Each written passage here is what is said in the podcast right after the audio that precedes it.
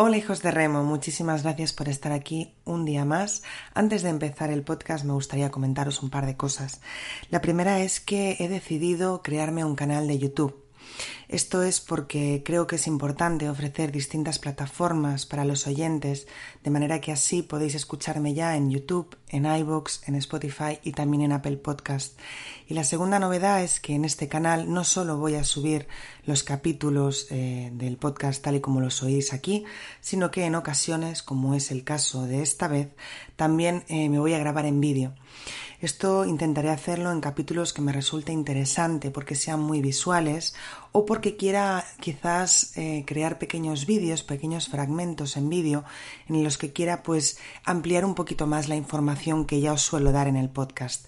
En este caso, como es la primera vez, he querido grabar el podcast íntegro en vídeo. De esta forma, eh, aunque yo tengo un guion, podemos decir que es un poco distinto.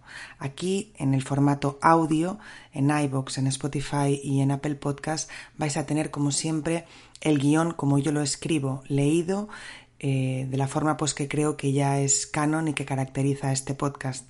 Por otro lado, en YouTube tendréis un guion parecido en el que más o menos explico las mismas cosas, pero lo hago más, eh, digamos, eh, sobre la marcha y también podréis ver allí pues fotografías e imágenes que ilustran el tema de, este capítulo. De esta forma os invito a que si os gusta este formato lo escuchéis por supuesto por aquí, pero que también si os hace gracia pasaros para verme hacer un poco el ridículo, os animo a que os paséis por mi canal de YouTube, que os suscribáis y también que estéis atentos porque aunque esta semana digamos que el capítulo se hace por partida doble, habrá otras en las que haré el capítulo en iBox, Spotify y Apple Podcast y por otro lado también eh, contaréis con YouTube para tener el capítulo íntegro y también para encontrar fragmentos de cosas que me gustaría ampliar. Así que nada, si tenéis cualquier duda o cualquier comentario sobre lo que os acabo de contar, que entiendo que puede ser un poco raro y un poco lioso, os animo a que me escribáis y ya sin eh, haceros perder más el tiempo, empezamos. Dicen que Rómulo y Remo fueron los fundadores de Roma, dos gemelos que mamaron de una loba hasta que se hicieron lo suficientemente fuertes como para crear uno de los imperios más longevos y crueles de la historia. Pero Rómulo asesinó a Remo antes de que su hermano pudiera alcanzar la gloria, y ahora nadie se acuerda de él. Esta es su venganza. Bienvenidos a La Vendetta de Remo, el podcast sobre cultura clásica del siglo XXI.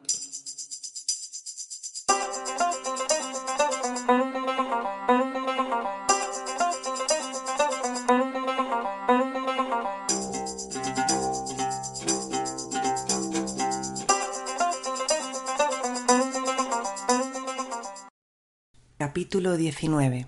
Polvo o plomo. La higiene en la época romana, parte 2. Hola, hijos de Remo. Sí, sé que os sorprende esta rapidez publicatoria. Está claro que los dioses me han bendecido estos días con el don de la persistencia, la inspiración y el tiempo libre, todo hay que decirlo.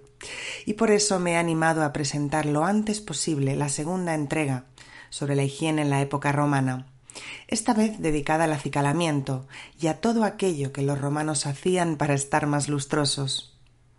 Como hablamos en el capítulo anterior, no se puede decir que en aquella época se lavaran demasiado, pero eso no significa que no tuvieran diversas y refinadas formas de disimular su olor y, por qué no decirlo, la roña, con toda clase de ungüentos, maquillajes y demás fórmulas, algunas de ellas bastante perturbadoras. Pero vamos al lío, porque hay mucha, mucha tela que cortar. La belleza y el acicalamiento eran un ritual muy importante en las clases altas, incluso llegando a convertirse en una verdadera obsesión. Cuanto más alto era el estatus de la persona, más cuidada debía ser su apariencia. El canon de belleza masculino correspondía a hombres altos, musculosos y con rostro perfecto, mientras que las mujeres debían tener los muslos y las caderas anchas y el pecho pequeño. Los caprichitos de los cánones de belleza destrozando autoestimas desde antes de Cristo. También es reseñable decir que el maquillaje, los perfumes y demás potingues no eran en absoluto exclusivos de las mujeres, sino que los hombres también optaron por embellecerse, porque el divineo no entiende de sexo ni género. Cosmética. En Egipto y en Grecia existían unas esclavas dedicadas al cuidado de la belleza de sus amos, pero como en Roma todo lo hacían a lo grande, acabaron convirtiéndose en auténticas expertas con una cualificación altísima en el arte del maquillaje y la perfumería. La cacedra, así se llamaba, se sentaba en una banqueta sin respaldo y ponía mona a su dómina con toda clase de productos muy preciados que se guardaban en armarios dotados con cerraduras. Todo esto ocurría en una habitación donde los hombres tenían vetado el acceso y de la que hablaremos en podcast futuros. El maquillaje solía mezclarse en platitos y tenían como base el almidón y el óxido de estaño. Luego se iban añadiendo toda clase de ingredientes según interesara. Tradicionalmente las mujeres se pintaban el rostro de blanco y para lograrlo utilizaban componentes como el yeso o la harina de habas. Una de las bases de maquillaje más común se conseguía mezclando vinagre, miel, aceite de oliva, raíces secas de melón y hasta aquí podríais decir que todo correcto, todo bastante natural, incluso podríais pensar, bueno, no estaría mal probarlo algún día. Ya. Esperad que todavía no he terminado. A esta lista había que sumarle los excrementos de cocodrilo, que ya me dirás tú eso cómo se consigue, otra cosa no, pero trabajos ingratos en Roma los había a patadas. El caso es que podemos añadir excrementos de cocodrilo, excrementos de estornino e incluso polvos de plomo. Una curiosidad es que el plomo continuó usándose muchísimos años después, hasta que alguien se dio cuenta que por alguna razón las mujeres que se ponían plomo a diario en la cara acababan un poco malitas, un poco malitas de que se morían, envenenadas básicamente. Otros productos utilizados para blanquear eran la cera de abeja, el aceite de almendras, el pepino, las setas o el huevo. Vamos, que aquello acababa pareciendo más una tortilla que no la cara de alguien. A pesar de querer tener la piel muy blanca, las romanas creían que un símbolo de buena salud era resaltar sus pómulos con rojos muy vivos. Las ricas lo hacían con tierra, y diréis, pues si esa es la opción de las ricas, no sé cuál sería la de las pobres. Bueno, pues yo os lo digo. Zumo de moras o pozos de los vinos. Que eso está bien, quedas para tomar unos vinos y luego te vas a retocar el make-up con la copa en la mano, metes los dedazos y ya está, solucionado. Los labios eran otro tema a tratar. Se pintaban de rojo, con el ocre procedente de líquenes de moluscos o con frutas podridas que la verdad yo digo que ¿por qué no poner el zumo de moras y el pozo del vino en los labios y las frutas podridas y los líquenes en las mejillas, por aquello del buen sabor de boca al menos? En fin, un sinsentido todo. Algo que me parece curioso y que nos hace darnos cuenta de lo absurdas que resultan las modas es que hubo una época en la que ninguna mujer que estuviera la última podía salir de casa sin marcarse las venas de las sienes en color azul, como, como si estuvieran muy enfadadas todo el rato se perfilaban los ojos con un instrumento redondeado de marfil o de vidrio que se sumergía en aceite y se mojaba con hollín. Para las sombras, ceniza, azurita y malaquita. Las cejas se retocaban con... así que si los dioses no te habían dado la bendición de ser cejijunta, no tenías más remedio que agarrar huevos de hormiga machacados con moscas secas y aplicártelo, porque todo el mundo sabe que no hay nada más sensual que presentarte a un evento social con moscas pegadas en la frente. Por supuesto, a la sociedad romana no le gustaban las arrugas, las pecas ni las manchas, así que se hacían mascarillas con hinojo, pétalos de rosa y harina. Pero tal vez uno de los ingredientes más famosos y que ha pasado a la historia gracias a nuestra querida Cleopatra, de la que hablamos en el capítulo Érase una nariz a una reina pegada, es la leche de burra, con la que algunas mujeres se lavaban las mejillas hasta siete ocasiones al día. Bueno, y hasta aquí diréis, a ver, vea, tampoco es para tanto. Quiero decir, son ingredientes raros. Cuando has hablado de los huevos de hormiga, pues he levantado un poco la ceja. Pero bueno, hay que entender que es otra época, hay que poner las cosas en contexto. Está bien, está bien, queréis jugar fuerte y lo entiendo. Entonces, ¿me podéis explicar por qué las hijas de Rómulo hervían el estrágalo, que por cierto es un hueso, de una ternera blanca durante cuarenta días con sus cuarenta noches para quitarse las arrugas? ¿O me podéis explicar por qué trataban las pecas con cenizas de caracol, ¿Por qué algunos de los ingredientes más utilizados en las mascarillas faciales eran los excrementos, las placentas, las médulas, la bilis o la orina? Y bueno, me diréis, pues no te lo puedo explicar. Y yo os digo, pues no te creas que yo puedo explicarlo mucho mejor. Imagino que todo este tipo de ungüentos tenían una fiabilidad dudosa, pero probablemente el boca a oreja, los tratados de belleza llegados de lugares exóticos y un poquito de morro por parte de los comerciantes hacían que este tipo de modas se instauraran como algo fiable. Evidentemente, entre estos ingredientes hay algunos que se ha demostrado con el tiempo que son buenos para la piel, pero también os digo que en este instante hay miles de personas gastándose burradas de dinero en productos milagrosos de dudoso origen y fiabilidad, así que, como se puede decir, de aquellos barros estos lodos, no podemos negar de dónde venimos. Peluquería. Así como las cacedras se encargaban del maquillaje, las ornatrix eran expertas peluqueras que utilizaban con gran habilidad el rizador de hierro y las tijeras. Tradicionalmente, los peinados más elaborados eran aquellos que mostraban las mujeres de la aristocracia y estaban considerados auténticos símbolos de distinción real. Por lo general, las mujeres casadas, las sacerdotisas y las vestales llevaban siempre un peinado conocido como sex crines, que consistía en llevar el pelo recogido en seis trenzas. En cambio, las mujeres solteras se hacían peinados sencillos, con el cabello recogido en moños, en una trenza o en colas de caballo. Eso sí, siempre debían llevarlo recogido de alguna manera u otra, porque tan solo las prostitutas llevaban el pelo suelto. Por supuesto, también existían modas. Y como si de una revista Vogue se tratara, sí, ya sé que se pronuncia Vogue, pero yo digo Vogue porque tengo el francés oxidado. Las mujeres romanas se fijaban en los peinados de las esposas y madres del emperador de turno para saber qué era lo que se llevaba en aquel momento. Es como cuando de repente todo el mundo empezó a pedir en la peluquería el peinado de Rachel de Friends, porque hay que ver qué chica más mona y qué bien lleva el pelo, ¿no? Pues es un poquito lo mismo. Y algo curioso, también se teñían, sí. Los tonos caoba y pelirrojos eran los más demandados al principio, pero con la llegada de los esclavos galos, los rubios empezaron a cobrar protagonismo. Se los teñían con vinagre, azafrán y polvo de oro, pero como siempre no podían faltar algunos otros ingredientes menos convencionales, como los excrementos de paloma y la grasa de cabra. De verdad siempre me he preguntado quién llegaría a la conclusión de que eso podía funcionar. Alguien tuvo que probarlo por primera vez, ¿no? Pero ojo, que la peluquería no era cosa exclusiva de las mujeres. Los hombres también seguían las modas marcadas por los peinados de los emperadores, emperadores que la mayoría de las veces no habían visto más que en estatuas o en las monedas. ¿Os imagináis yendo a la barbería con una moneda pidiendo el look del rey o del presidente de turno, según el país de donde vengáis?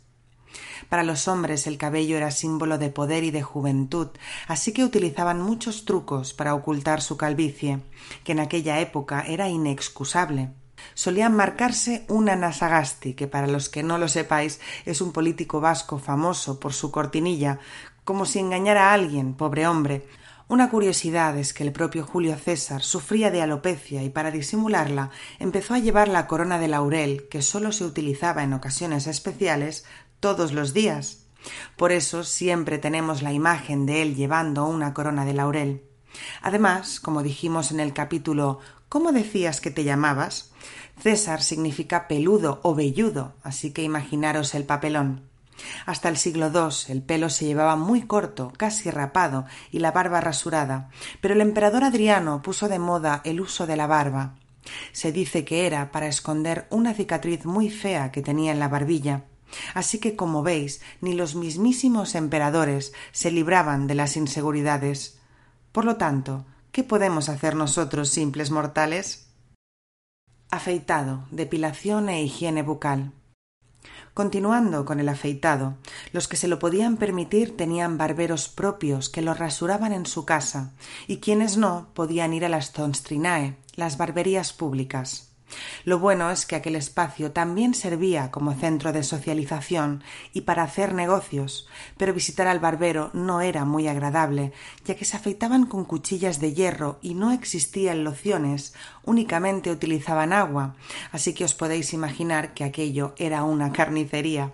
Los únicos que no se cuidaban los cabellos ni la barba eran los filósofos y los que guardaban luto.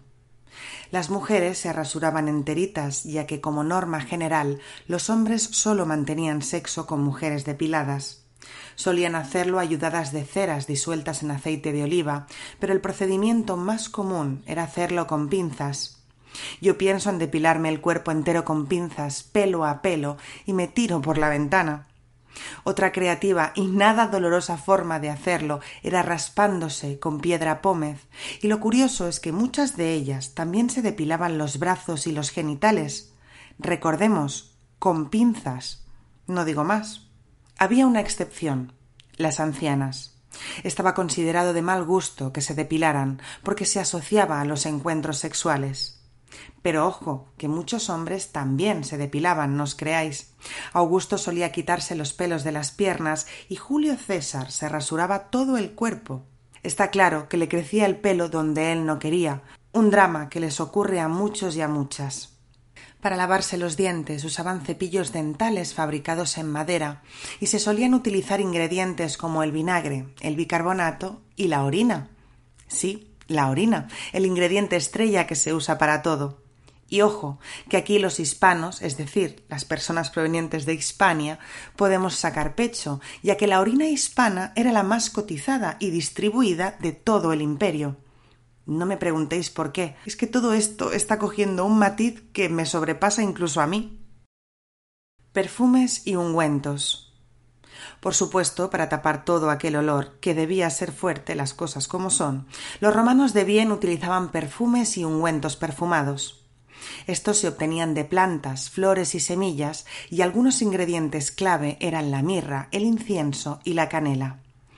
Y bueno, aquí tengo que hacer un alto en el camino. Pocas veces me ha pasado de hacer un capítulo de la vendetta de Remo que me haya resultado todo tan surrealista. Os lo digo porque aunque a veces os penséis que estoy de vuelta de todo, hay cosas que a día de hoy me siguen sorprendiendo. En fin, continuemos. Para perfumarse, las mujeres hacían llenar la boca de sus esclavas con el perfume y éstas lo pulverizaban sobre ellas eran una especie de, de flis flis humano de metro treinta, escupiendo literalmente encima de sus amas. Su momento de venganza, supongo, por el trato recibido. La verdad es que me parece muy gracioso. Los perfumes eran caros, un artículo de lujo, y por lo general había preferencia por los que tenían un aroma dulce. Pero como hoy en día también existían imitaciones muy asequibles para mujeres con menos recursos y también para prostitutas, a las que en ocasiones se les pagaba precisamente con eso maquillaje y perfumes. Para conseguirlos se hacían macerar las sustancias en cuestión en aceite caliente y luego se filtraban, consiguiendo así los aceites esenciales. Las cosas no han cambiado tanto, ¿verdad? Cirugía estética. Sí, cirugía estética. Pensaréis, esta mujer se ha vuelto loca. Pues no, o no más de lo habitual al menos. La cirugía estética existe desde el antiguo Egipto y en Roma estaba muy de moda. La mayoría de las veces se trataba de cirugía reconstructiva para eliminar cicatrices. Como he comentado anteriormente, los romanos las odiaban, sobre todo las de la espalda, ya que insinuaban que un hombre había huido en batalla o había sido azotado, así que acudían a una especie de cirujanos para eliminarlas. En el caso de las mujeres eran muy frecuentes las rinoplastias, las operaciones de nariz, ya que un castigo habitual a las adúlteras y a las ladronas era perder la nariz. Hay documentados casos de cirugías para eliminar las mamas en algunos hombres y para la dentadura tenían piezas de hueso o marfil que sustituían a los dientes originales. Aquello debía de ser una carnicería y los resultados probablemente dudosos, pero me fascina que ya en aquella época se sometieran a este tipo de operaciones para mejorar su físico. Y con esta imagen, cuanto menos perturbadora, creo que ha llegado el momento de despedirnos por hoy. Como veis, lo de preocuparnos por nuestro aspecto es algo que lleva ocurriendo hace siglos. Durante todo este tiempo nuestros antepasados se han restregado toda clase de potingues por la cara, se han depilado sufriendo el peor de los dolores e incluso han dejado que los escupieran encima, todo por el culto al cuerpo. No seré yo quien juzgue las cosas que estamos dispuestos a hacer por mejorar nuestro aspecto, pero sí os recomiendo que no realicéis estas prácticas en casa, que no os pille lavándoos los dientes con orina, por favor. Hemos evolucionado un poco, ¿no? Que se note. Y hasta aquí un nuevo capítulo de La Vendetta de Remo. Espero que os haya gustado. Como sabéis, yo no soy historiadora, yo solo cuento historias y si esta os ha parecido interesante, os animo a que la compartáis con quien vosotros queráis. Recordad que podéis dejarme en comentarios vuestras opiniones y sugerencias y que podéis seguirme en YouTube, en Twitter y en Instagram como arroba vendetta de remo. También os animo a que os suscribáis al canal si todavía no lo habéis hecho. Muchísimas gracias por seguir atentos y nos vemos en el próximo capítulo. Un besazo enorme. Chao.